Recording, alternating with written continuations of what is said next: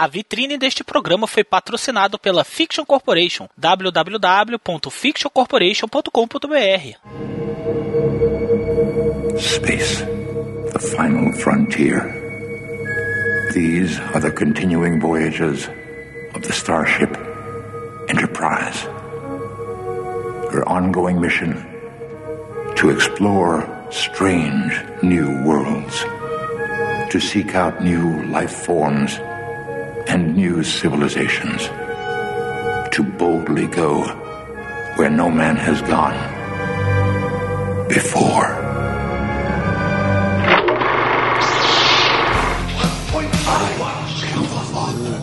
I'm Batman. To Jurassic Park. The Force will be with you.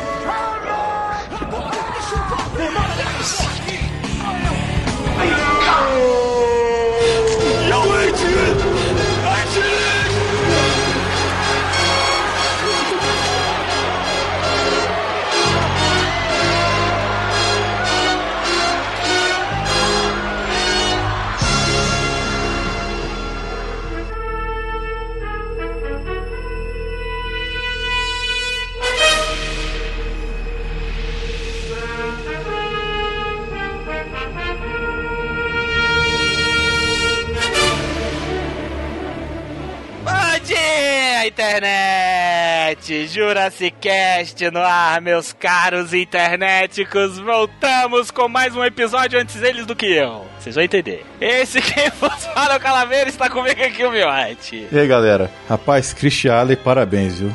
Você já foi muito gostosa. Aí, Miote, você me fez lembrar da única coisa que presta nesse filme. A única. Christy Allen quando pesava menos de meia roupa, porque hoje em dia, né, ela tá pesando a roupa.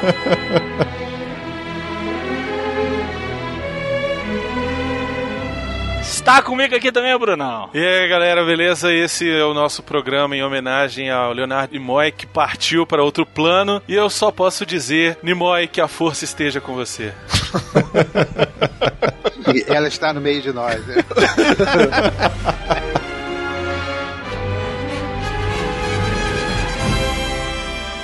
Voltando aqui ao Jurassic Cast, Dudu Salles, seja bem-vindo outra vez, que, se não me falha a memória, da última vez que você esteve aqui já deve ter uns três anos, que foi pra falar sobre Indiana Jones. É, eu não duvidaria.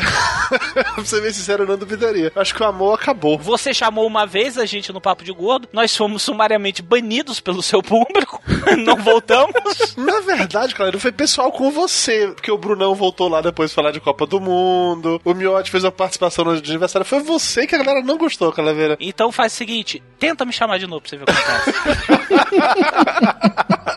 Então, eu demorei muito pra voltar aqui, porque as necessidades de muitos devem sobrepujar as necessidades de poucos, ou de apenas um. Nesse momento, agora as necessidades de poucos sobrepujaram a de muitos, e hoje vim gravar com vocês em vez de gravar o Melhores do Mundo. Que me deram a escolha, o MDM me chamou pra gravar hoje com eles. O assunto era política, com vocês era Star Trek. Eu escolhi Star Trek. É isso aí! Muito bom.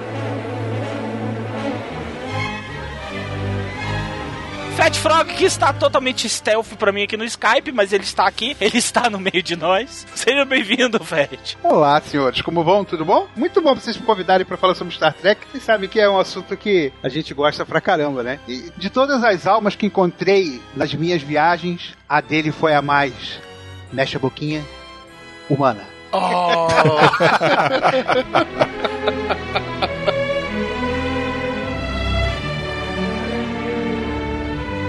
Pois é, internet, como não poderia haver de ser, hoje nós vamos falar sobre a ira de.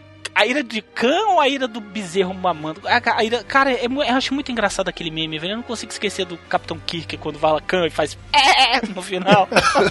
cara, eu eu fico tipo assim, a ira do bezerro, entendeu? Alguma coisa, a ira da ovelha, alguma coisa assim. É isso aí, gente. É, galera, eu vou falar pra vocês que. Elaiá, viu?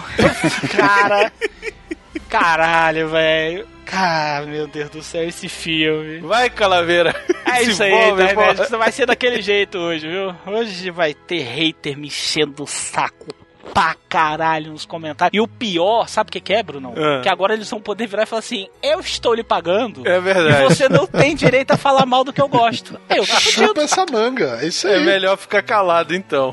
É, é isso aí, internet. Voltamos depois aí do, sei lá, do Ricardo Montalban. Depilando sovaco aí. A gente volta depois do grito do Kirk. Vai, Kirk.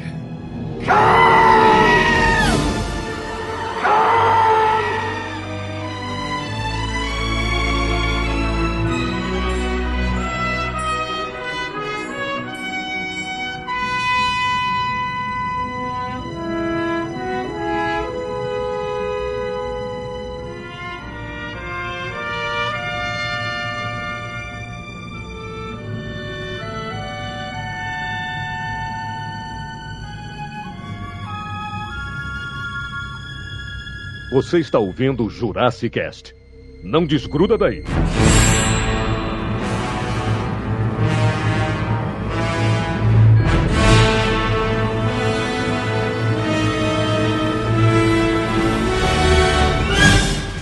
Por que que o Khan usa um colarzinho com A dos Vingadores? Até, eu não entendi isso o filme inteiro. É mesmo. Ele era do Avengers? Na verdade, que ele é o símbolo da frota estelar, que ele tava guardando com recalque, que ele é uma bicha recalcada. É isso. É mesmo, olha só. É a primeira vez que eu vi, assim, eu revi o filme faz, sei lá, três dias. Quando a gente ia gravar na outra semana, antes do Fat Frog ficar com a internet bichada, entendeu? É, Aí eu tinha assistido o filme daquela, pra aquele dia. E aí eu fiquei olhando, caralho, isso parece o símbolo dos Vingadores. Eu fiquei com essa encarnação também. Aí eu procurei um dado momento do, do ângulo pra perceber que símbolo da, da frota estelar. A bicha recalcada, o Khan é uma bicha recalcada da pior espécie. A verdade é essa. Nada contra as bichas recalcadas, né? Não, Quer dizer, a gente é até amigo de várias aqui. Olha o Calaveira aqui junto, pô. Isso não. na verdade, nada contra as bichas, tudo contra o recalque, né? Por que todo mundo que vem aqui pega no meu pé, velho? Eu sou tão mais inocente nesse lugar.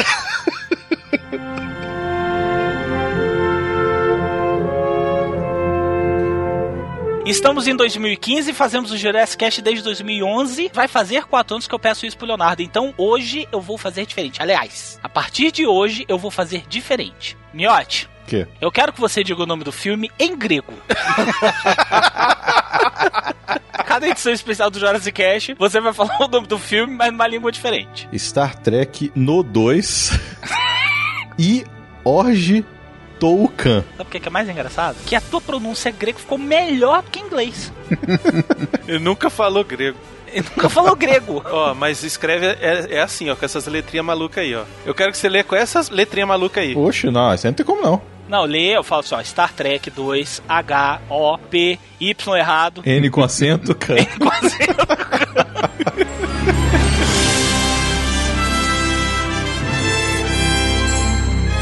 A Ira de Khan, filme de 1982. Cara, esse vomita os anos 80, velho. Vomita. O que eles puderam colocar de referência da década de 80 nesse filme, eles colocaram. A principal delas é o mullet. O senhor dos mullets, né, velho?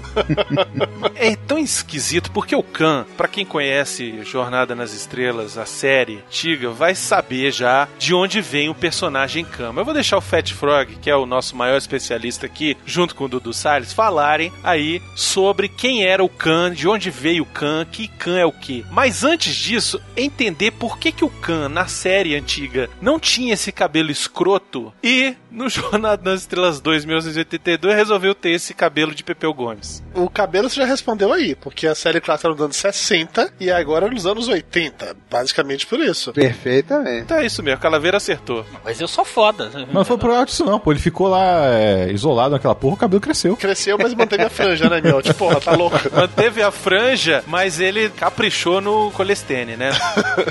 tá Lisabel, rapaz. Caprichou no colestene, caprichou tá nem meio naquele negócio que a Uraki usou na bunda, que tá caindo na bunda dela agora. Como é que é? É silicone vegetal lá, como é que é o negócio? Isso, no silicon gel lá. O Khan é um desastre da moda, velho. Tudo nele é errado. A roupa, o cabelo, tudo nele não funciona, velho. Nem nos anos 80 aquilo funcionava, sinceramente.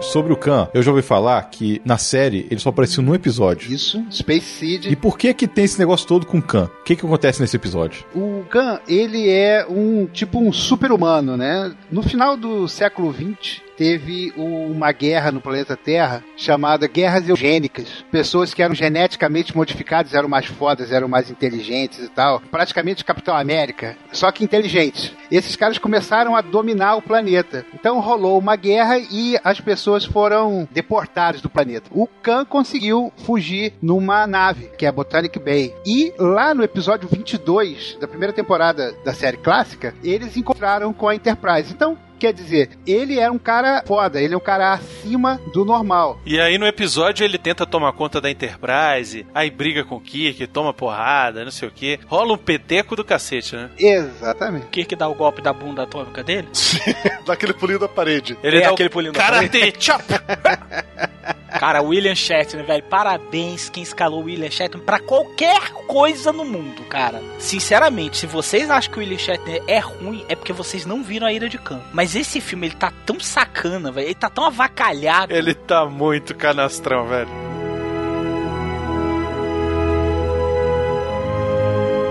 Acabei de achar aqui uma foto do Khan na série clássica dos anos 60 e ele usava cabelão, cabelo preto pra trás. Era isso, tipo o Klingon. Mas rolava tipo um rabo de cavalo, não era? Sim, sim, um rabo de cavalo, exatamente isso. Pois é, eu acho que chegou lá no planeta e a liguinha se desfez, sei lá, perdeu. É plástico, né, velho? Não dura pra sempre, né? Pois Você é, perdeu a liguinha. Ele ficou no planeta lá muitos anos, né, cara? Nem sei quantos anos foram aquilo, mas foram muitos anos. Foram 15 anos, eles falam 15 anos, velho. Fala, eles Mas falaram. é suficiente pra mudar o cabelo, né, pô? É suficiente pra ficar com o cabelo branco? Cara, em 15 anos eu perdi o cabelo. Imagina com o cabelo branco, pô. É suficiente pra você perder as noções de moda, né, principalmente. Falando em moda, uma parada que é interessante notar é que, comparado com o primeiro filme de Star Trek, a moda pra Frota Estelar melhorou absurdamente. Concordo. No primeiro filme a gente comentou que era uns pijamão bizarro. Já nesse filme, velho, porra, o uniforme da Frota Estelar é muito foda, é muito style. Eu queria um uniforme desse. O 2, pra mim, é um uniforme que funciona melhor, porque tem uma pegada naval, porque Isso, quer queira que a. Frota Estelar tem um conceito de ser como se fosse a marinha realmente. E funciona bem. Tem umas frescuras necessárias, tipo aquela paradinha que ele abre parte do uniforme, levanta aquele negocinho, fica um negócio branco, não tem Pois nenhum é, sentido pra que aquilo. aquilo? É o quê? Um Não serve babador? Que nada, porra é entendeu? Não aquela? serve pra nada aquilo. É, velho, pra quê? Aquilo ali você me incomodou a vida inteira, sabia? O Fett deve saber por pra que serve. Bom, eu Não, aliás, aliás, eu quero perguntar por que, que o Fett está tão calado. Você tá, tá triste, Fett, porque a gente tá metendo pau? Então tô de boa. O que acontece é o seguinte, o diretor, né, o, o Nicholas Meyer, ele era um camarada super viciado em filmes da Primeira Guerra, de navios e tal, filmes que envolviam navios. Este filme foi o filme que mais teve referência naval, inclusive o uniforme, que se você olhar ali é um uniforme bastante naval. Inclusive, o Nicholas Meyer é um cara que a gente precisa falar. A gente já falou dele quando a gente fez o programa sobre o The Day After. Ele é o diretor do The Day After, ele é o diretor também do Século em 43 Minutos. E ele é o diretor dos dois melhores filmes da Jornada nas Estrelas, série clássica, equipe clássica, que é o Ira de Khan e o Terra Desconhecida, que pra mim é o melhor de todos. Sem sombra de Eu- dúvida. mas eu ainda assim. gosto muito do 4, das baleias. Eu gosto muito daquele lá. Velho, esse da baleia, cara, é pior. É muito ruim, velho.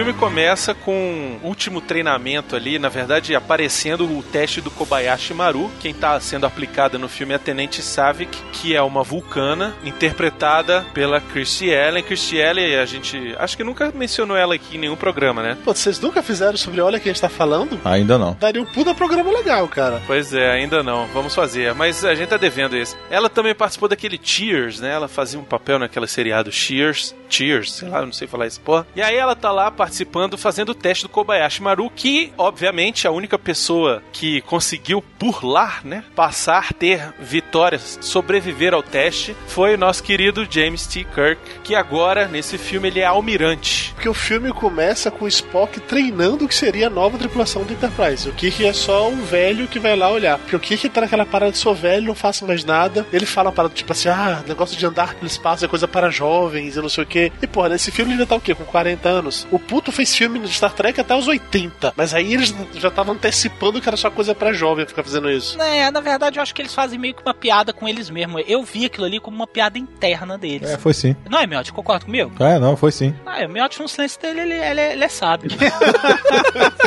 Porque assim, cara, o- a série já existe desde 60. Aquela galera já se conhece há 20 anos. Eles já estão tudo meio derrubado, com exceção da Uhura. Pô, a gente sabe que a mulher negra negra ela tem uma data de validade maior que a mulher branca, né? Tá, o Hura ainda tá maneiríssimo, tá com a mulatona e tal. O japonês mesmo, que eu não me conformo com aquele japonês, cara. Como é que é o nome dele? O Jorge Takei. Quando ele virou e falou assim, eu sou gay. E todo mundo, oh meu Deus, eu fiquei indignado. Como é que o nego ficou tipo, como é, por que caralhos vocês ficaram surpresos? Porque ele tá muito bicha nesse filme, velho. Ele tá muito gay. Ele sempre deu maior pinta, né? Quando o Kirk vira e fala assim, ó, eu vou sair dessa porra aqui, eu vou lá dar porrada de todo mundo. Por quê? Porque eu quero. Porque sim. Aí a câmera, quando tá filmando, parece o Sula aí no cantinho. Velho, ele faz umas caras de, tá bom, vai.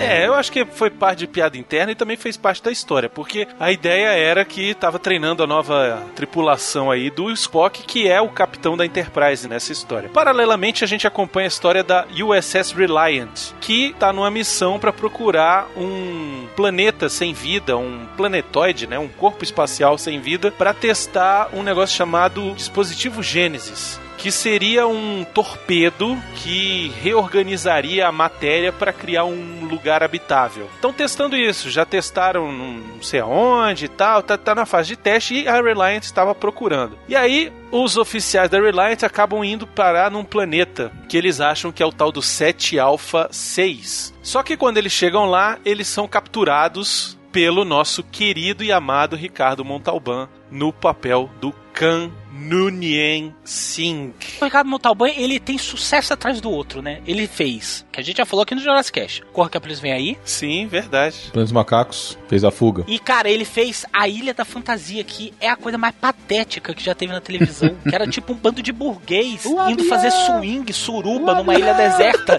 Só que eles não mostravam essa parte. Ele fez muita coisa pra televisão, cara. Ele é um ator basicamente de televisão, cara. Ele fez Chaparral, fez Missão Impossível, fez Man from Uncle, fez papel no Wild Wild West. Fez, cara, fez muita coisa de televisão, velho. E aí, quando ele tava fazendo a Ilha da Fantasia, ele começou a fazer a Ilha da Fantasia em 1977, cara. E foi uma série que durou até 84, cara. Eu tava vendo o, extra do DVD do Star Trek e aí ele tava falando como é que foi o esquema. Eles foram fazer o filme e aí o produtor tava pesquisando qual vai ser o plot do filme e tal, não sei o que. E aí ele lembrou do episódio lá do Khan. Ele falou: pô, eu vou ressuscitar o Khan na história, vou botar ele de volta, vou dizer que ele tava perdido lá no planeta, conseguiu sobreviver, o planeta foi pro cacete. Porque na história do Space Seed lá, o Kirk deixa ele no planeta, mas é um planeta bom, habitável, de boa, né? Exatamente. Quando ele é vencido, pra não matar o cara, eles deixam a tripulação toda, o pessoal lá da Botanic Bay, num planeta de boa, num planeta com vegetação, com animais e tal. Mas o planeta do lado, tipo assim, uns dois anos depois, sei lá, um tempo depois, explodiu e alterou a órbita do planeta que eles estavam e lá virou um grande deserto. E aí o cara inventou essa história e falou: não, vamos botar o Khan e ele vai ser o personagem principal. A gente chama o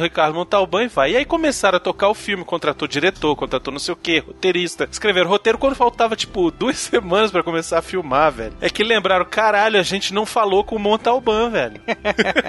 e aí ligaram pra ele e falaram: Ricardo, precisamos de você, cara. Vamos fazer aqui o filme Jornada das Estrelas, a ira de Khan e tal. Aí ele, Khan? Quem Que é Khan? Khan? aí mandaram pra ele o roteiro. Aí ele viu que a grana era boa e assinou sem ler, velho. Aí ele só pra sacanear pediu essa, esse figurino, né? não, porque, velho, ninguém vai me convencer que figurino do Khan não é uma piada. Não, cara, anos 80, não, anos 80, você vê Mad Max, era uma pegada que o pessoal tinha naquela época. O que era rebelde, pessoal fora da lei, esse era o visual, não tem, não tem essa não. Hoje é estranho. Tirando o uniforme da Frota Estelar, todas as outras roupas mostradas no filme são extremamente ruins, extremamente bregas. No momento que o pessoal lá da Frota Estelar, do Kirk e tal, não tá na nave ainda, usando as roupas comuns, que ele tá em casa, recebe a visita do McCoy e tal, é uma parada brega bizarra para cacete. O grupo do Khan parece um bando de hip sujo. Eles gastaram tudo que tinha de ideia, digamos, pra fazer coisas bonitas pro uniforme da frota. Que todo o resto das roupas não funciona. Como é que você defenderia uma roupa bonita num planeta deserto que os caras estão se fudendo lá pra poder sobreviver? Vamos de novo, como é que você defenderia uma roupa num planeta que fica tendo direto direto a porra da tempestade de areia, você com o peito todo de fora. Depiladinho. depiladinho, depiladinho. Porque vai querer falar que é o quê? Que é alteração genética, que ele não tem pelo no Não peito. tem barba também, né? É tipo índio, é tipo índio, não tem pelo no peito nem. Ah, pode ser. Mesmo tendo errado no figurino, esse figurino foi copiado no Princesa Xuxa e os Trapalhões. Todo filme que tem deserto, o nego copia esse figurino, velho. Até naquele filme do Sandy Júnior da água lá, que falta água lá, não sei o quê, do Aquária. A porra do Sandy Júnior tá lá com esse figurino do Khan, velho. É essa porra.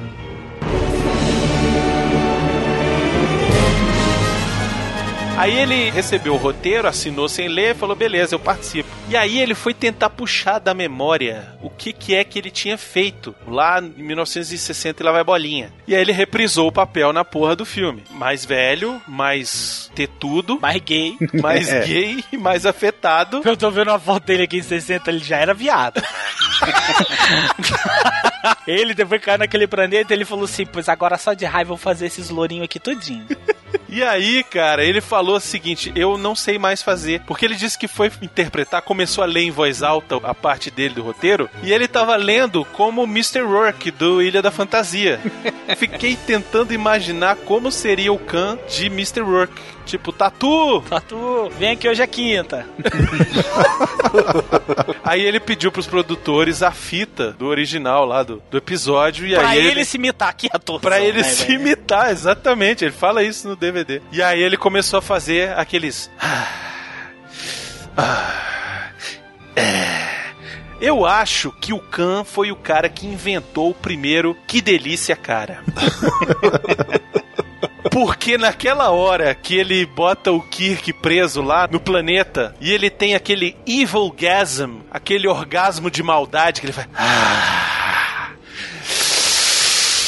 que delícia, cara. Cara, eu tenho que concordar que eu fiquei incomodado algumas horas que ele faz esse. Ah! eu fiquei meio desconfortável. Sabe aquela hora que você fica desconfortável, que você se mexe na cadeira? Tô, Ih, velho. E nessa hora lá do outro lado, o Kirk faz. Khan! Ou.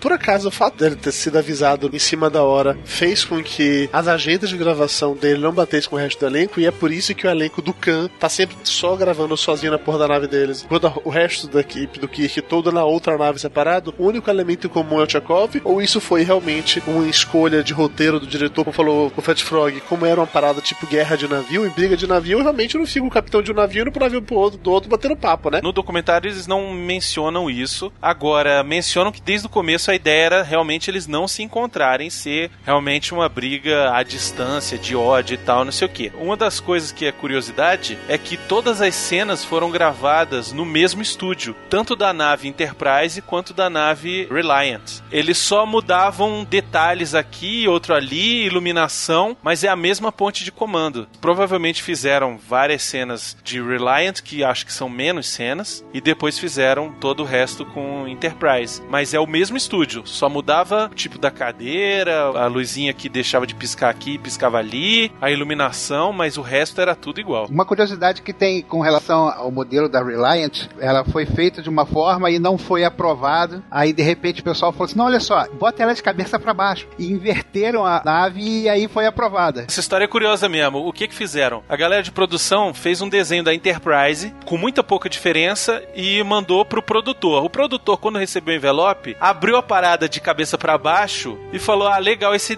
esse design da Reliant. E assinou e falou: Ok, é esse aqui. Quando o nego recebeu, a assinatura do cara tava de cabeça para baixo. Aí o nego falou assim: Porra, o cara viu o, o modelo errado.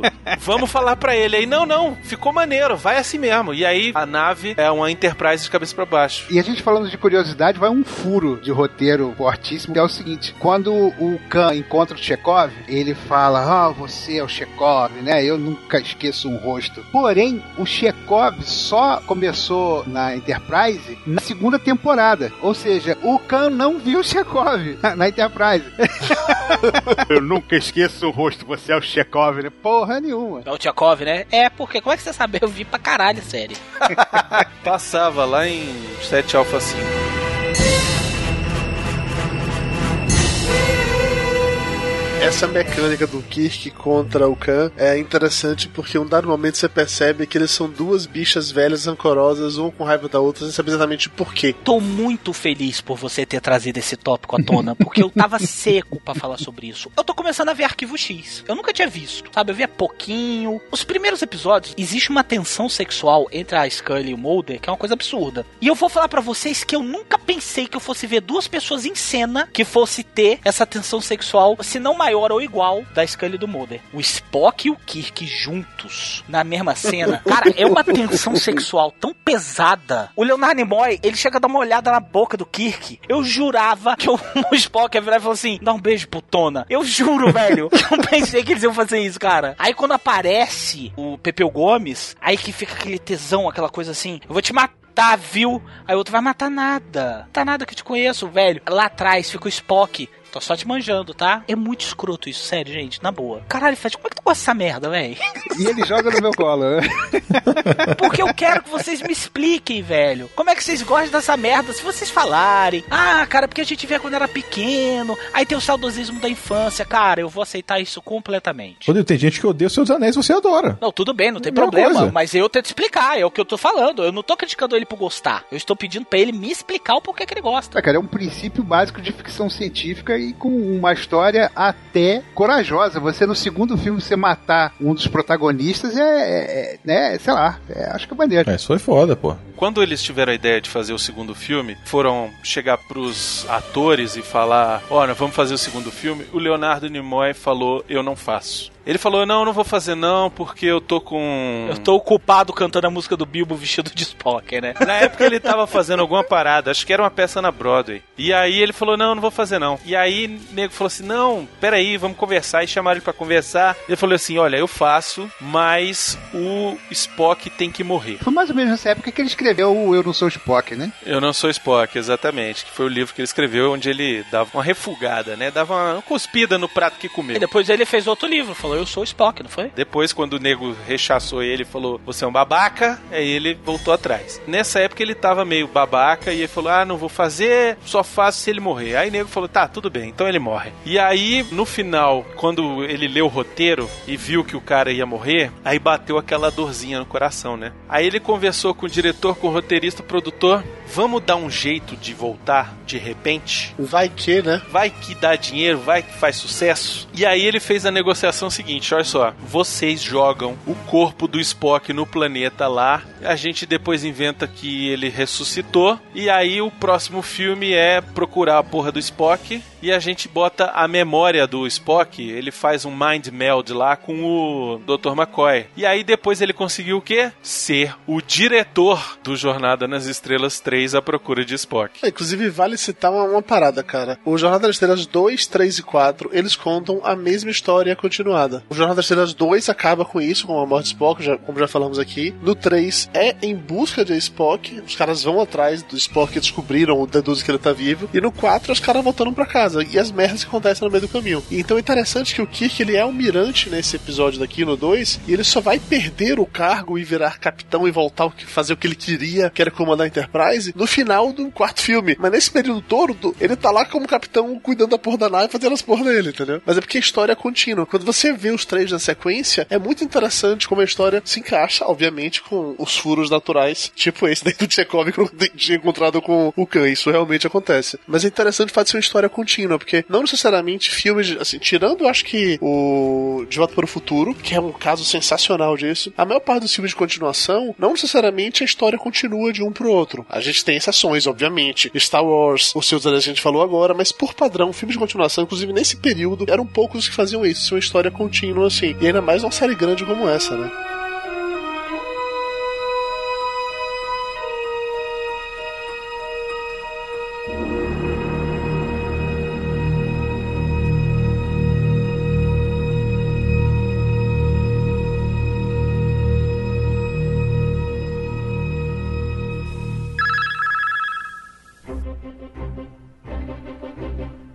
Você aí, o que que você tá esperando de ser nosso patrão, rapaz? Mandar na gente, mandar miote fazer as coisas? Acessa aí patreon.com barra Jurassicast, Cine seja um dos nossos patrões.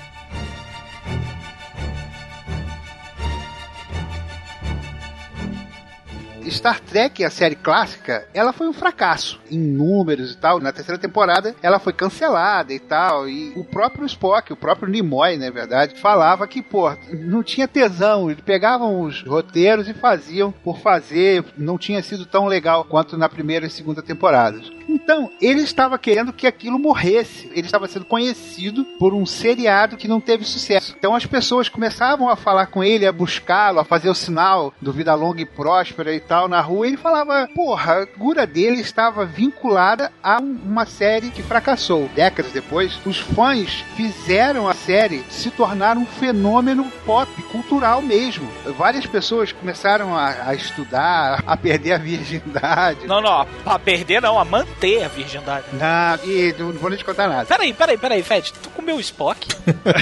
não, Tô te entendendo. não, mas ele, ele já era quase terceira idade quando fazia Spock, pô. Ué, vai, sei lá, vai que você gosta de um bumbum antigo. Eu não sei, ué. Vocês gostam da ira de Khan? Vocês gostarem de bicha velha, pra mim, é o de menos.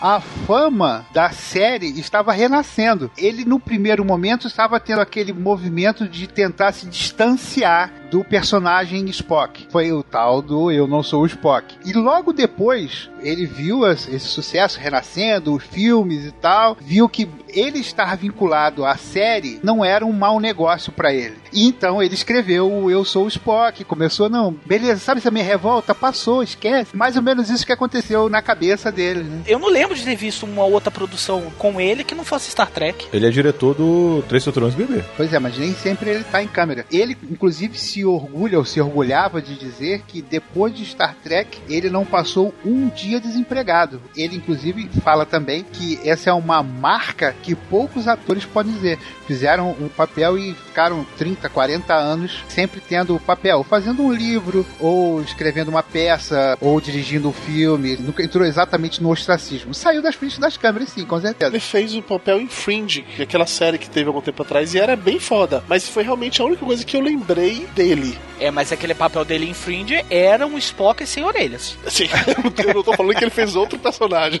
ah, tá, tudo Fora bem. de Star Trek. Assim como o William Shatner só sabe fazer o mesmo personagem a vida toda. Eu só lembro dele nisso em Fringe, e se eu não me engano, ele fez a voz de algum vilão do Transformers. Não vou lembrar em qual das versões do filme. Mas eu realmente não lembro de mais nada dele como ator além disso. Pelo que eu tô olhando a lista aqui, ele tá fazendo muita voz, curtas, parecer mesmo, é muito difícil ele aparecer. Eu falar com verdade pra você. A gente tá falando da Ira de Khan e tal, mas é impossível a gente falar sobre Star Trek sem falar sobre Spock. Eu prefiro o Spock dele da atual produção do J.J. Abrams do que essas antigas. Seu herege. Não, não é herege não, cara, porque é um personagem muito boring, muito chato. Existe toda aquela questão do cara que é extremamente lógico, mas ele também tem emoção e na verdade ele combate a emoção. Mas cara, nada disso é refletido na tela. A gente sabe disso porque vocês, fãs aficionados, contam isso pra gente. Por exemplo, nesse filme aqui agora, cara, o Spock, ele é chato pra caceta. Primeira coisa que o cara fala no filme, isso não é lógico. A mulher olhou pra cara dele com a cara assim, eu não perguntei nada. Tá falando aí, velho? Tá soltando frase de efeito a troco de nada? Eu não perguntei nada. Não tem como, cara. A gente sempre vai lembrar dele pelo Spock. Não tem jeito. Por mais que a gente tente se esforçar e procurar e falar Fringe, já fez a voz do Galvatron no filme dos Transformers. Ele vai ser sempre o Spock, cara. Foi o papel mais icônico dele e ele sofreu muito pra poder fazer o Spock, porque você imagina pra um ator, cara, você interpretar um papel de um cara que não pode demonstrar emoção, cara. É fácil quando você é um péssimo ator. Não, cara, isso é difícil, velho. Aqui, neste programa, nós temos um ótimo Spock. Por isso que eu fui Spock no teatrinho lá do primeiro filme. É verdade. Exatamente. Mas peraí, pra fazer aquilo ali tem que ser ator sim. Tem esse papo de ser mau ator, não. Estou brincando. É difícil não interpretar, né? Não, não é não interpretar, cara. Então, peraí, Ele- peraí, peraí, peraí. Você tá querendo dizer que o Miotti é um ótimo ator?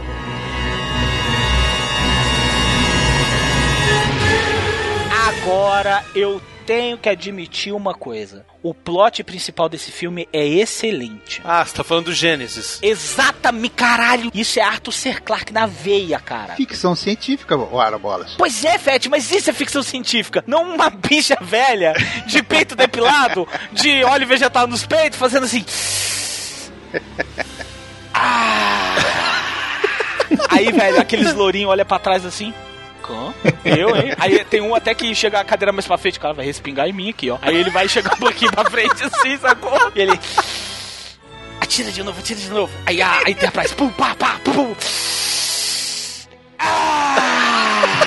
Aí, velho, teve um lourinho, um surfistinha que virou e falou assim: Ô, Can, porra, velho, vambora essa merda, tá escroto, velho. Sério, velho, tu já tá com esse mullet, tá com esse peito depilado, tá com o símbolo dos Vingadores no peito, tá escroto isso. Vambora, vamos tocar essa merda, vamos procurar o paraíso. Não! Eu quero ver o Kirk. Eu quero ver o Kirk aqui de joelho. É o gemado na minha cama, sei que eu tô dizendo. Quero ver o gemado na minha cama. Acho engraçado que o Fat Frog e o Dudu tocam. Caladinho, cara. O Fett tá assim, caralho. Caralho, pra que, que eu tô aqui, velho? Mas na verdade eu estou fazendo um elogio. Porque o plot principal, que é a Gênesis, cara, eu achei aquilo formidável. Até quando o William Shatner entra e olha lá aquela criação da vida, que não sei o que, cara, aquilo é muito legal. Porque eu sou fã de ficção científica. Eu adoro ficção científica. Eu não adoro esse tipo de ficção científica. Mas eu gosto muito de ficção científica. Cara, eu achei aquilo muito legal.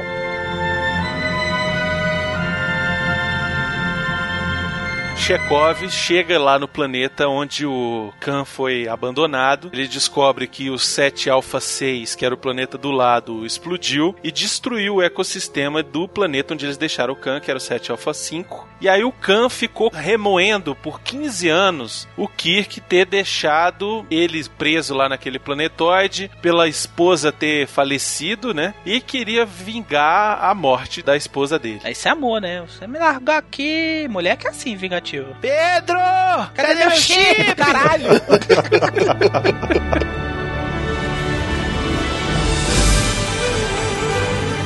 assim que eles encontram o Khan, que ele se revela, todo com o peitinho depilado, aquela coisa toda, aquela galera é meio que a- o resto da tripulação da nave que caiu lá, né? Botanic Bay. Aí o cara vira e fala assim: Gente, vocês não precisam estar aqui, a gente manda o sinal pra federação, todo mundo é resgatado e acabou. Aí ele vira e fala assim: Você está perdendo seu tempo, mulher. Eles são leais a mim há 200 anos antes de você nascer. Aí eu não entendi. Porque o Khan, lá no episódio da série, ele foi encontrado pela tripulação da Enterprise em animação suspensa. E eles estavam viajando desde 1996. Então aquela galera ali também eram super seres? Eram. Ah, não, isso é porque não é explicado no filme. Aí eu pensava que era problema de roteiro. Aquela galera tá viajando com o Khan desde da série clássica. Pois é, e todo mundo ficou conservadinho. Já o Khan. Já o Khan deu uma enxugada. Eu também não entendi isso. É sentir muita raiva, o ódio consome. Consumiu ele, exatamente. O próprio Calaveira me perguntou aqui: Ô, mas aquele corpo é do Montalbán mesmo ou é prótese, é maquiagem? O peitinho. O peitinho dele é malhação do Ricardo Montalbán, velho. Olha aí. Aí vem aquele momento babaca, né? Quando eu estive com o Nimoy, Ai, que nojo. Olha aí. Você já falou com o Leonardo Nimoy? já, já apertei a mão dele. Ai, que nojo. Foi quando ele veio pro Brasil, Frost? Quando ele veio pro Brasil, exatamente. Pelo andar desse papo, tu apertou o saco. Se eu pudesse, tocava uma punheta nele, mas Que isso? Caralho, Fred! Ah, Fred, que nojo! Eu tô imaginando o Fred pelado, com aqueles membubs assim, sabe? Aí ele fazendo a espanhola. Olha pra onde vai a mente do cara, olha. Você não pode falar isso perto do Calaveira, ô, ô Fete. Ele fazendo uma espanhola no Spock e o Ricardo Montalbán do lado. Isso, vai, vai, vai. Caralho. Ah, não, Fred. Vai, vai, esporra no meu peito, esporra no Ai, meu peito. né? ai, velho, ai, velho. Ah, não, velho. Por que, ai, velho, por que, que eu não falei que a minha internet ia cair?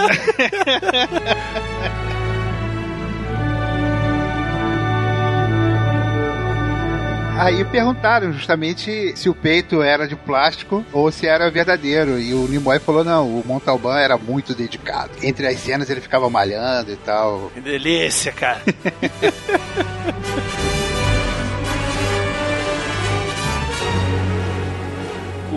Khan coloca na orelha do Chekhov e do capitão, que desceu também. Era outro metido a Kirk, né? Porque não tinha nada que descer o capitão. É, pois é. Mas, cara, é o manual da frota estelar. Capitão, você está milhões de anos-luz com mil pessoas na nave. Qual a primeira coisa que você faz? Abandonar a nave. Desce pra ver a da galera. Inclusive, esse mesmo manual foi seguido por aquele cruzeiro que capotou lá na Itália. é verdade. Cadê o capitão? O capitão, aqui!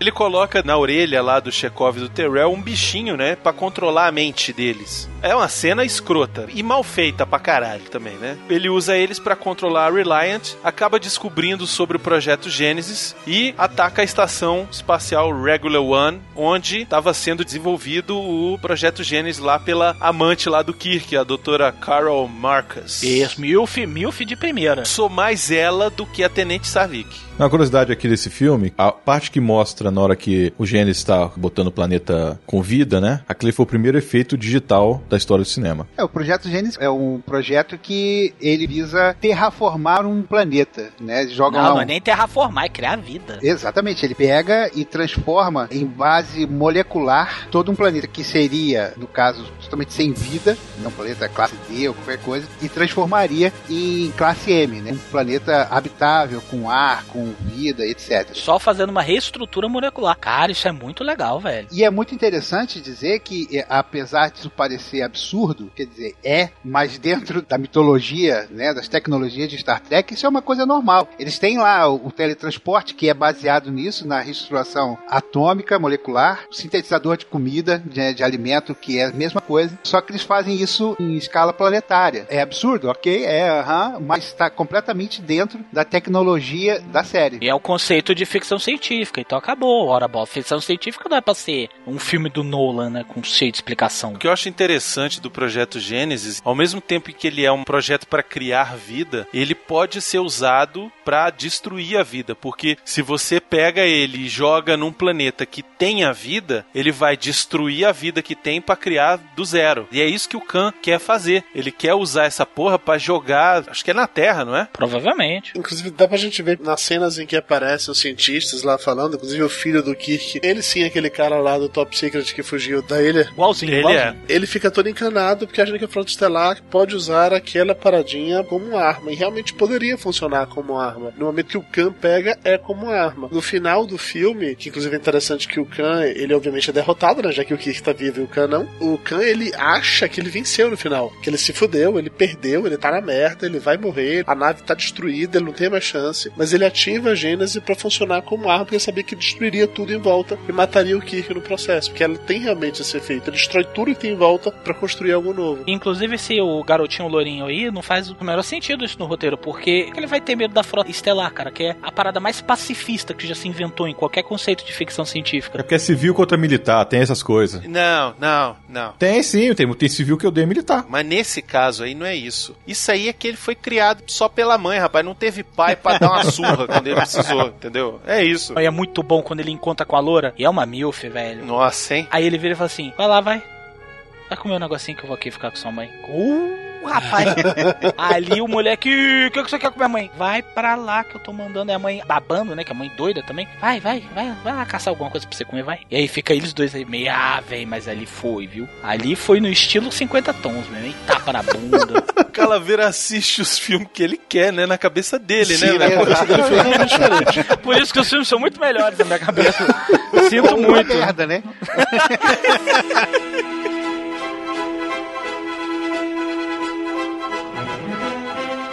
Eu tava fazendo umas contas aqui, tanto o Shatner como o Nimoy tinham 50 anos quando fizeram esse filme, e o Montalban tava com mais de 60 anos, e ainda assim ele tá mais em forma que os outros dois. É, isso é uma parada que hoje é bem difícil de acontecer, né? Você fazer filmes cujos protagonistas são pessoas mais velhas, né? Você vê os protagonistas dos filmes têm no máximo até uns 40 anos. Depois disso, Ah, porque os filmes hoje eles são feitos pra pegar um público específico, né? Que é a galera que vai ao cinema mais de uma vez, e a galera que vai assistir em IMAX, Ultra, Mega HD. É um outro formato de público. É muito distinto. Isso a gente percebe pelas superproduções. Eu trabalho numa agência, a gente atende estúdios de cinema. E a gente vê o desespero dos caras na hora que vai sair classificação indicativa. Porque quanto mais alta a classificação indicativa, menos dinheiro aquele filme vai fazer. Então, filme que vai classificação livre é ótimo, que tem um potencial super foda pra fazer. Pode pegar ou não pode pegar, mas tem esse tipo de coisa. Hoje, cara, para pra ver quantos filmes você assiste hoje que eles saem de lá que são realmente proibidos para menor de idade. Que são 18 anos, porque tem muita violência, porque tem muito. Sabe? É muito raro fazer isso. Os filmes são todos, eles estão meio que plastificados, que é para que todo mundo possa assistir pra eles fazer mais dinheiro.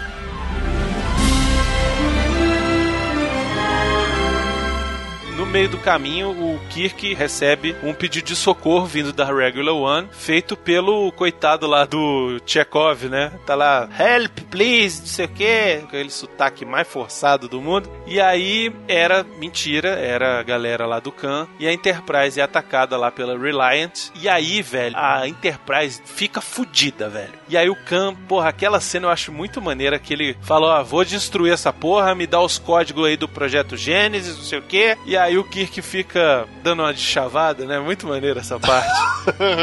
ele fica de costas conversando. Aí o bicho bota o Fala óculos. É. Ah. Olha, você finge que tá entendendo o que eu tô falando, hein? Mas na verdade o que eu quero falar é tal coisa. Eu achei aquilo muito estranho, que ele fica assim, tchava, tchava, tchava, tchava, tchava, caiu aqui, caiu aqui, caiu aqui, caiu aqui, caiu aqui, o, caiu aqui a, a Enterprise. Mas ó, Calaveira, sa- sabe uma parada que é interessante? Nessa cena e mais pra frente, em outra cena, quando o Kirk tá no planeta, ele conversa com o Spock por rádio e tal. A gente percebe em vários momentos, já que se falou da tensão sexual, a cumplicidade dos dois, de como um entende o que o outro quer só com olhares. É verdade. E isso é mostrado em dois momentos do filme, teoricamente em três momentos, se a gente considerar a cena final, quando o Spock sai pra salvar a nave, basicamente porque um sabe o que precisa que o outro faça. Eles conhecem tão bem que eles já funcionam desse jeito. Na hora que o Kirk vira de costas, o Spock já vai ali providenciar aquela parada, eles estão pensando a mesma coisa. Isso acontece comigo e minha mulher. Isso é um casamento. Perfeitamente entendível se a gente é, entender que é um capitão e o, e o primeiro, né? O number one deles. É normal, os caras É o imediato. ficam anos e anos e anos e anos juntos, um conhece já a manha do outro tal, o código, isso é tranquilo, pô. Deixa eu fazer comparação boba. Vocês três aqui gravando o Jurassic Cast, vai me dizer que vocês já não se conhecem tão bem nas gravações que um já não fala uma coisa sabendo como o outro vai reagir, vai despertar uma situação específica, vai gerar uma piada, vai gerar uma provocação.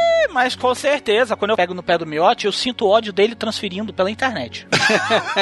Não só isso aconteceu naquela última gravação que a gente fez do. A pequena loja dos horrores. Que eu falava uma parada, aí o meu. Ó, aí, ó, adoro quando o Bruno faz isso, porque agora é a hora que a música vai subir e vai encerrar o primeiro bloco. Eu tive um lapso temporal. Eu tava falando, que aquilo inclusive nos essa é sério. Eu tava falando, de repente eu parei, porque eu escutei a música crescendo dentro da minha cabeça. Eu Falei, o miote vai tirar tudo que eu vou falar pra botar essa porra dessa música. Eu vou parar. E parei. Falei, agora vai voltar a música. Aí eu continuei. Pra dar tempo pra ele digitar. Senão ele, ó, tive que cortar porque tu fala pra caralho. Aí eu tive que tirar essa porra. É o mesmo conceito, cara, é o mesmo conceito. Sim, mas eu, o Miote e o Brunão, quando estamos juntos, a gente não tem tensão sexual. não. É você que tá dizendo. Não, não tem, velho. Não Não, tem. tem. não tem, não tem, não, Não tem. tem. Olha, eu gravava a dicas de sensação do miote. Eu vi essa porra quase pelada. nunca, nunca nos meus sonhos mais bizarros. Eu ia virar e falar assim: hum, esse tesão. Não, não quer dizer que ele não tava tentando te seduzir, velho. Você pode até não ter funcionado, mas ele podia estar tentando. Existe diferença entre tensão sexual e existe diferença entre sedução. Eu tenho algumas amigas que eu não posso estar perto. Ninguém quer comer ninguém, mas quando um tá perto do outro, caralho. Essa parada fica estranha, entendeu? Mas é tensão sexual, é diferente. Eu nunca falei que um tá botando na bunda do outro ali. Apesar que é plausível. O que eu tô falando é que tem a tensão sexual. Se você procurar na internet, tem zilhões de fanfics de Kirk e Spock como um casal. Por que diabos eu ia fazer isso comigo mesmo? Sério. Eu não sei. Sei lá, você gosta de sofrer, talvez.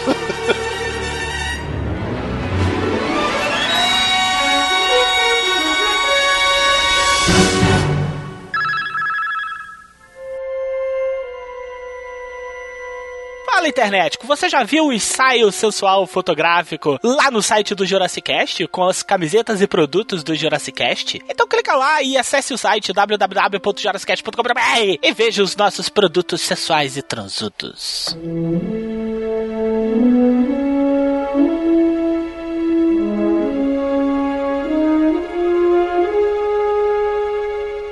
O Kirk consegue usar os códigos lá de segurança da Reliant para desativar os escudos e consegue atacar a nave. E aí o Khan foge para fazer reparos e a Enterprise consegue ir lá no Reg- Regular One, desce lá o Kirk para variar, o McCoy e a Savick, além do Chekhov e do Terrell, né? Ele encontra o Chekhov e o Terrell lá. É, mas tem outra falha de roteiro desse filme. Por que que o filho do Kirk, quando encontra com eles, ele começa a dar porrada nos caras tudo lá? Porque ele acha que foi eles que matou lá e roubou o dispositivo lá. ah, tá. O Chekhov, que tá sob o controle lá do Khan, ele fala que está vindo buscar a Gênesis a mando do Almirante Kirk. Essa doutora Marcos apareceu também na série clássica ou não? Rapaz, boa pergunta. Eu não tenho lembrança disso, não. Eu acho que não apareceu, não. Isso foi inventado só pra Tá filme. inventado pro filme. Ela foi citada no filme do J.J. Abrams. Esse personagem deve ter sido muito odiado, porque ele nunca mais apareceu, esse filho do Kirk, né? Eu não me lembro dele nos outros filmes. Às vezes é porque ele morre no filme seguinte. Ai, que bonito, morte de quê? Um Klingon mata ele. Quem mata, na verdade, não é um Klingon. Quem mata é o Christopher Lloyd, Dr. Brown, Dr. Brown. Dr. Brown verdade. que mata ele. Dr. Brown Klingon? É o melhor Klingon que já teve até hoje. É verdade. Sim, com Nós vamos certeza. fazer o Jornada da Estrela 3 e a gente chama, viu, Calaveira? Ah, faz comigo não. Não, faz isso comigo não, porra. Porra, de Deus. É até interessante que nesse filme, no filme 2, o Kirk ele perde o melhor amigo dele, com a Spock, mas ele ganha um filho que até então ele não sinceramente sabia que tinha. E aí no filme seguinte ele recupera o melhor amigo, mas perde o filho. Aquela parada do universo na balança. Ou então filosofou demais, pode ser também, né? Não sei. É, tá falando muita merda. Não tem nada a ver isso que você falou.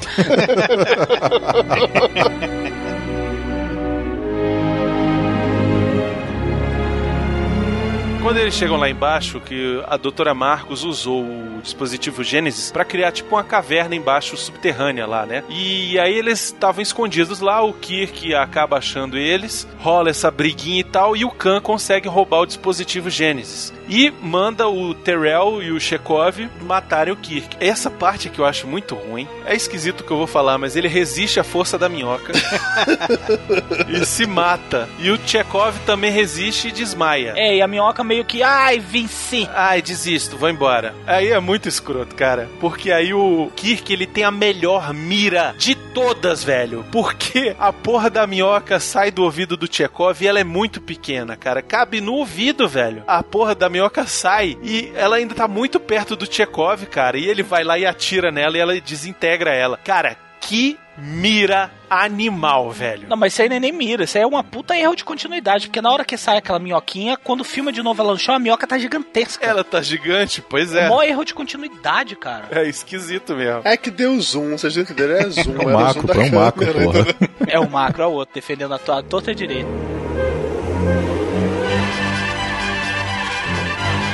E aí o Kirk fica preso no planeta, né? Aí é a cena fantástica, que a gente já comentou aqui, lá do orgasmo do mal do nosso querido Khan, e o Kirk dando o grito de Khan!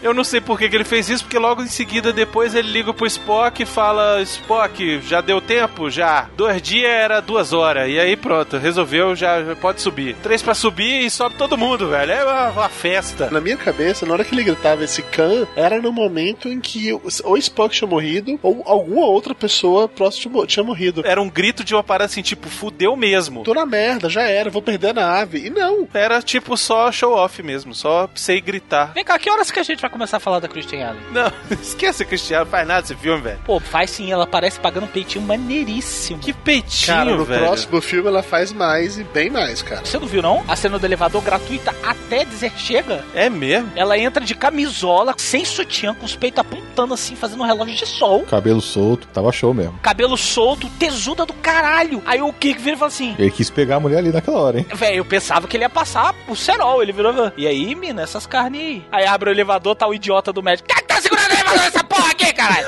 Quebra aquele clima.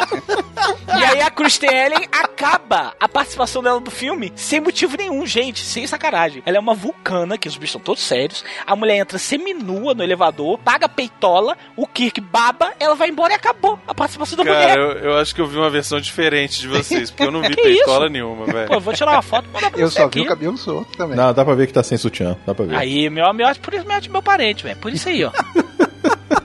Miote a gente tem conexão nas putaria. Miote eu e eu, né?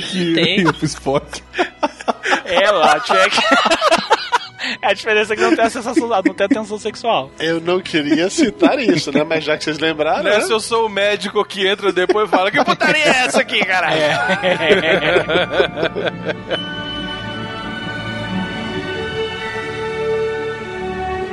Kirk consegue subir lá pra Enterprise, ele resolve en- entrar na nebulosa. Porque dentro da nebulosa, eles não vão poder usar os escudos. Na nebulosa, boa parte dos equipamentos das naves não vão funcionar, então eles iriam eh, meio que equiparar as condições. Que o Enterprise estava sem escudos defletores, a outra nave ainda tinha escudos defletores. Ela só não tinha velocidade de dobra, então ali eles iriam igualar as chances. Mas aí rola uma parada muito zoada, assim, que eles entram na nebulosa e aí vai um ponto que pra mim é uma puta falha de design nas naves. Toda nave tem aparentemente uma mega telona na frente da cadeira do capitão pra ele ver o que tá acontecendo lá fora. Então tem, tem uma câmerazinha lá fora que fica mostrando o que tá acontecendo. Ok, beleza, entendi. Todos os equipamentos eletrônicos não funcionam direito porque estão na porra da nebulosa. Ninguém pensou em botar um porra de escotilha, uma janelinha ali na nave pra eles olharem lá pra fora o que tava acontecendo? Não dá porque é escuro, tá no espaço. Não tem luz pra isso, né? Não tem farol e ia estar no meio de uma neblina, né? Eles resolveram fazer essa cena dentro da nebulosa porque o diretor tava insistindo. Na verdade, o diretor, ele não é só o diretor, ele é o roteirista também do filme. Ele colocou uma cena onde ele queria fazer tipo um dogfight das naves, uma nave contra a outra e tal, não sei o que. Só que o Star Trek é aquele negócio, é mais submarino, é como se fosse submarino, né? Como se fossem navios mesmo, que fica parado um do lado do outro e vai atirando, né? Não tem uma coisa assim de desviar e tal, igual Star Wars, por exemplo. E o diretor queria fazer uma coisa dessa. E aí o cara que era o consultor técnico de ficção científica, né, para manter o esquema dentro da ficção científica, que não era só o Gene Roddenberry, mas tinha outros caras, principalmente o cara do design de produção, do design de arte, ele deu a sugestão da nebulosa. Não, então vamos jogar isso dentro da nebulosa, porque aí a gente consegue fazer um esquema mais dogfight, só que como se as naves estivessem no escuro, né? E aí é que fica uma parada meio submarino mesmo, né? Que, porra, eu acho legal pra caramba. É interessante isso, você falou, Bruno, de que viram uma, uma parada tipo guerra de submarino realmente, porque um dos diálogos do Kirk com o Spock, quando eu tô discutindo sobre como é a gente vai vencer esse negócio e tal, o Spock sugere que, apesar de ser muito inteligente, o Khan ele não consegue pensar em três dimensões. Ele não se toca que ele pode ir com a nave pra qualquer um dos lados, como realmente ele podia fazer se estivesse no fundo do mar. Então é dessa forma que a Enterprise consegue vencer no final das contas. Ela abaixa, né? O Khan passa por cima, ela sobe e ela tá atrás dele. E aí, velho, vem o melhor Fire de todos os tempos, velho, que é o do Kirk, velho. Fire! É muito bom aquele Fire, velho. É porque ele coloca toda a raiva naquele momento, entendeu? Isso, exato. Ele tá com ódio ali. A mesma raiva que ele tinha colocado pra gritar Khan, ele coloca pra gritar fogo depois. Isso. E aí ele desce o cacete na porra da, da Reliant. E aí a Reliant tá fudida. E aí o Khan resolve ativar o dispositivo Gênesis, que vai reorganizar ali a matéria da nebulosa e vai botar a Enterprise pra se lascar. E aí vem a cena mais, assim, lembrada, eu acho, do filme, que é quando a Enterprise tá tentando escapar, só que ela tá sem o motor de dobra. E aí o Spock, ah, eu vou resolver. E aí ele vai para lá, pra parte lá dos motores, né, pra engenharia. E aí ele entra lá no nível de radiação. O Dr. McCoy tenta impedir ele de entrar. Ele faz lá o Mind Melt nele, né, a união de mentes e fala: lembre-se. E aí o doutor desmaia, ele entra lá e. Salva a pátria. Não sei como, né? Também a tecnologia ali, qualquer nota, né? Qualquer coisa. Você abre uma caixa, você aperta uma coisa lá dentro, você fecha a caixa de novo. Fim. Fim, exato. isso. Era apertar um parafuso dentro de um reator nuclear. Mas tudo bem. Não dava pra botar um cabo de vassoura e ficar batendo assim até a hora que.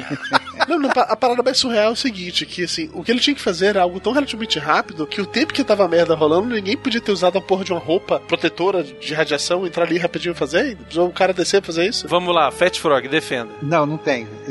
não tem defesa.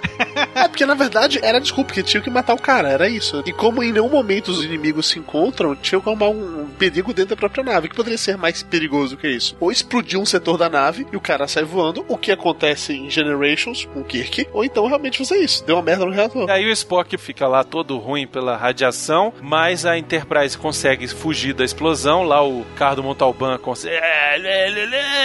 E aí morre. Essa cena foi meio que repetida no novo filme, né? Sim, sim. Só que eles inverteram os papéis, porque na nova versão é o Kirk que se sacrifica por. Mas no final ele não morre, porque não dava pra fazer um Mind Melt com o Kirk, só o Spock podia fazer isso. É, não, e tipo, também não dava pra você emendar um cabo de vassoura e ficar batendo até apertar o botão, Sim, né? sim, Ele sim, entrou, sim, tinha sim. todo o esquema de subir no bagulho, dar umas bicudas. Inclusive, muita gente criticou o novo filme porque, ah, subverteram a história clássica, não sei o quê. E eu achei muito legal o fato de eles terem invertido os papéis e invertido os diálogos. E isso é uma parada que eu achei bem legal. Porque ficou uma surpresa. Sim, porque assim, na hora que ficou claro pra mim no filme do J.J. Abrams que o Benedict era o campo, eu falei, caralho, eu já sei como o filme vai acabar. Então eu gostei dessas pequenas reviravoltas, assim. Isso quem reclamou é um Star Trek fag. Concordo. E eu não tô sacanagem, sabe por quê? Esse Star Trek novo do cinema não é o Star Trek do passado, ele é uma nova realidade. Isso é dito no primeiro filme. Exatamente, exatamente. Pode ser até as mesmas coisas que estão acontecendo, mas como houve aquela ruptura na realidade, a realidade tá diferente. O universo teve que se readequar, é isso aí. Então, Fat Frog, você para de reclamar.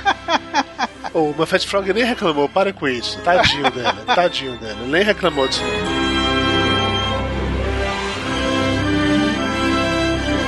Falando da morte do Spock, eu queria só fazer dois comentários em relação a isso. Primeiro, é que eu nunca entendi, e eu sempre achei meio zoado, apesar de, ok, tem a lance lá de referência com a marinha, enterro no mar, mas caralho, por que colocaram o corpo do Spock dentro de um torpedo de foto? Pô, porque ia ser muito escroto tu lançar e ficar aquele bonecão passeando assim, né, velho? Eu deduzia que devia ter, lá, sei lá, dentro da porra da nave, um necrotério que você larga o corpo lá, tá chegando na Terra e enterrar. É, Ah, não, muito trabalho, sabe lá que o Deus não vai voltar, dá nem.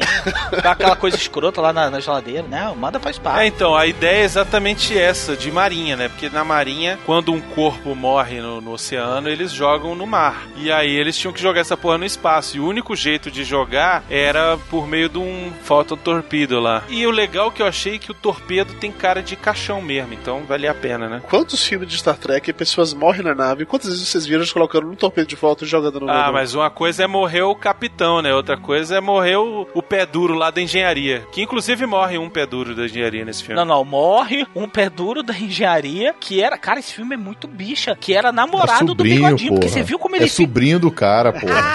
Ah, tá, desculpa. Calaveira, você tem que parar de ver pornografia enquanto assiste os filmes, cara. Você perde o Não, foco. cara, pior que eu não vi, não. Dessa vez eu vi sério. Eu bugo, eu fico bugado quando eu vejo o Khan. E aí eu não pesquei, eu, eu não sabia que era sobrinho dele. Eu, eu achei que ele ficou muito. Ah, ele morreu!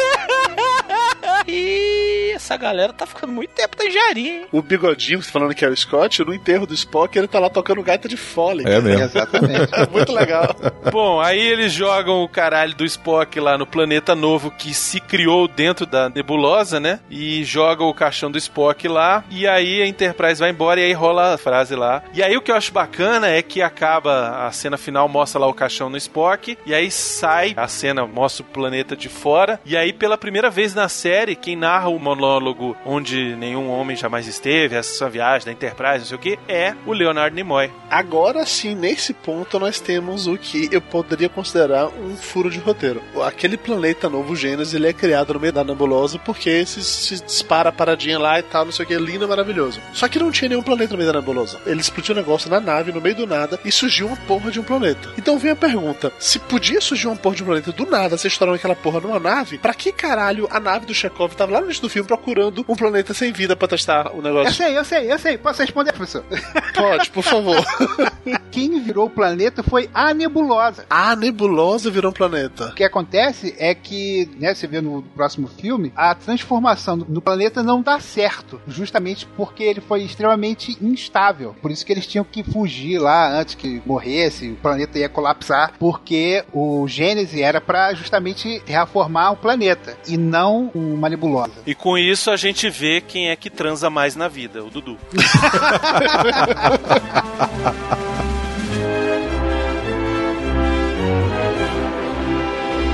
O Fett, né, é nesse filme que o, o Khan fala aquela frase lá da vingança que come o prato frio, né? Exatamente. É a primeira vez que aparece ou já apareceu antes? É a primeira vez que aparece. Mentira que essa frase é de Star Trek. São os Klingons que falam isso? Eu escutava isso do meu pai. Quer dizer que seu pai era virgem, então.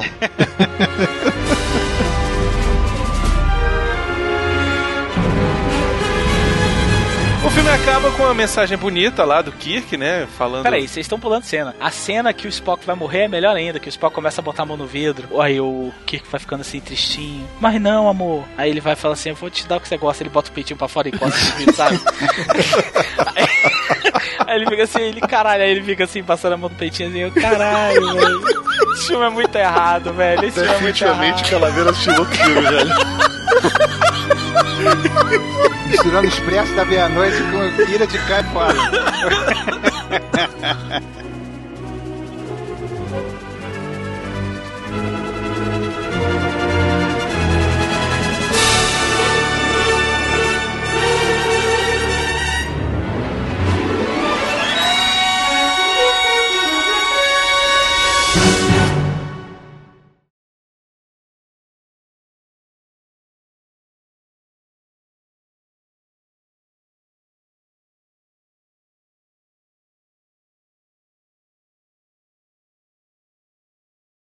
Então é isso, internet. Se você gostou e quer saber sobre esse filme, acesse o Xvideo que tem todinho lá.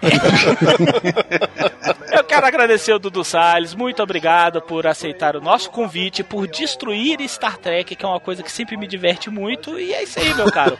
Aonde que os internéticos podem achar Dudu Salles? Como se eles não soubessem, né? Você pode me encontrar lá no papodegordo.com.br ou em qualquer das redes sociais aí. Basta procurar por Papo de Gordo e a gente tá em todas. Bota gordo hipster no Twitter, que é o Dudu. Você vai achar exatamente isso. Gordo hipster na varanda gourmet. Gordo coxinha reaça. Isso. Na varanda gourmet. Aí você me acha.